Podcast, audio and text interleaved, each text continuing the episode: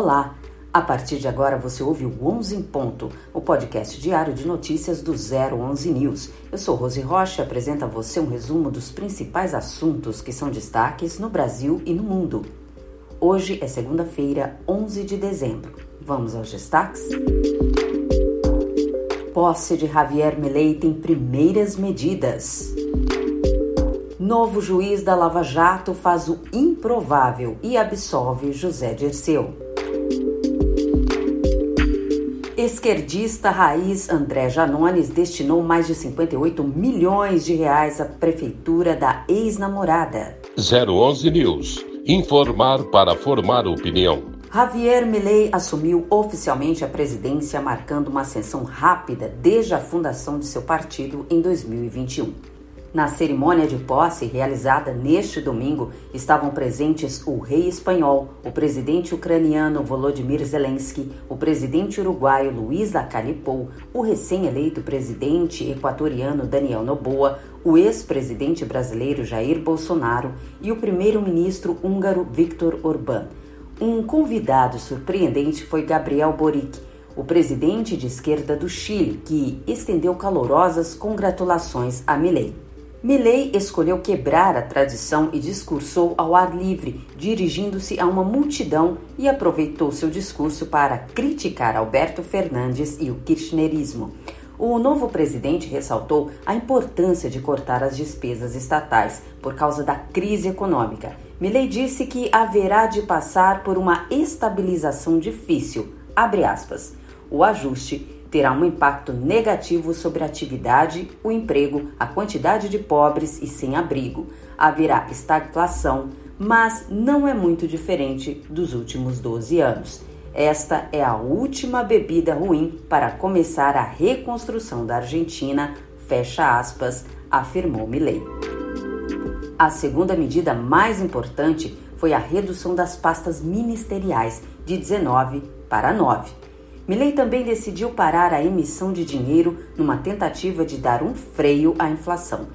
Afirmou ainda que abraçar as ideias de liberdade é a única maneira de tirar a Argentina de seus desafios atuais.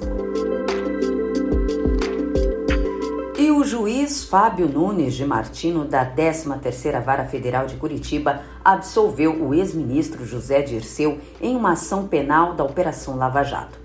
O petista, que comandou a Casa Civil no primeiro mandato de Lula, foi acusado pela força-tarefa de lavar dinheiro de propina das empreiteiras UTC e Engevix. Para o magistrado, o Ministério Público Federal errou na tipificação dos crimes.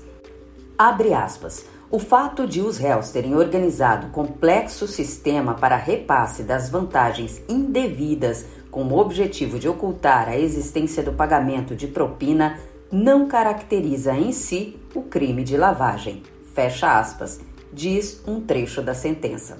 A denúncia foi apresentada pela Operação Lava Jato em 2017. Dirceu e o irmão dele, Luiz Eduardo de Oliveira e Silva, foram acusados de negociar e operacionalizar o recebimento de 2,4 milhões de reais em propinas entre 2011 e 2014 por meio de contratos falsos de prestação de serviços de assessoria e consultoria.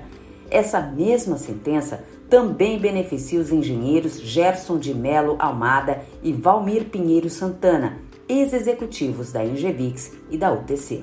Em fevereiro deste ano, o Supremo Tribunal Federal reduziu de oito anos e dez meses para quatro anos e sete meses em regime semiaberto a pena de José Dirceu, condenado na Lava Jato por duas vezes pelo então juiz e hoje senador Sérgio Moro. E o deputado federal André Janones, do Avante de Minas Gerais, destinou 58,4 milhões de reais em recursos federais à prefeitura de Ituiutuba, em Minas Gerais, governada pela ex-namorada dele, Leandra Guedes. Esse valor equivale a 76,1% de todas as emendas indicadas pelo parlamentar nos últimos quatro anos. Janones e Leandra são investigados por um suposto esquema de rachadinha no gabinete do deputado em Brasília. A prefeita era assessora dele na Câmara. Outros dois assessores acusam Janones de cobrar a devolução de parte dos salários para cobrir despesas pessoais do investigado. Leandra seria a operadora do esquema. Lembrando que um parlamentar pode destinar emendas para qualquer município, mas a Constituição determina que o orçamento sirva para reduzir e combater as desigualdades.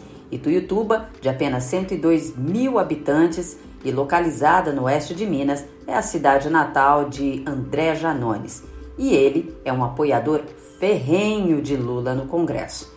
Nesse momento, Janones e Leandra negam as acusações, mas o deputado não respondeu o motivo de tanto priorizar a prefeitura de sua ex-namorada na distribuição de recursos.